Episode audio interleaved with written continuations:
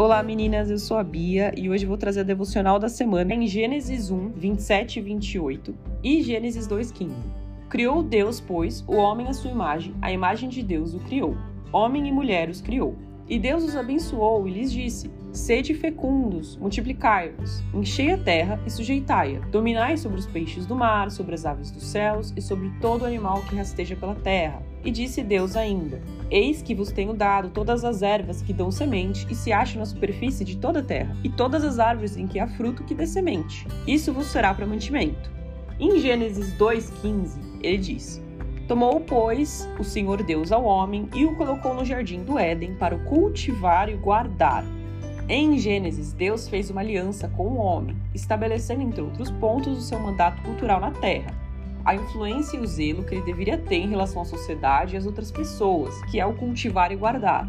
Porém, com o pecado, esse mandato também se deturpou. Basta observarmos a série de intrigas, mentiras e atos violentos que acontecem com os personagens bíblicos no pós-queda. Aliás, a maior parte dessas histórias você já conhece bem se acompanha a série Mulheres da Bíblia. Bom, mas como nós, mulheres hoje, podemos tentar realizar esse mandato cultural da maneira como Deus o quer? Tendo a mente de Cristo. Então a gente tem que orar, a gente tem que se empenhar de fato em conhecer melhor a palavra dele, aprender dela e também aprender a depender do Pai nas diferentes situações. Porque querendo ou não, nós estamos inseridos nesse mundo, ainda que não pertençamos a ele. Deus tem um propósito para que continuemos aqui. Então, exercer o mandato cultural sempre vai ser um desafio para uma mulher caída, porque além das influências externas, a gente tem a nossa própria carne. Porém, a gente crê em um Deus que é a verdade, e uma verdade absoluta que não pode ser relativizada.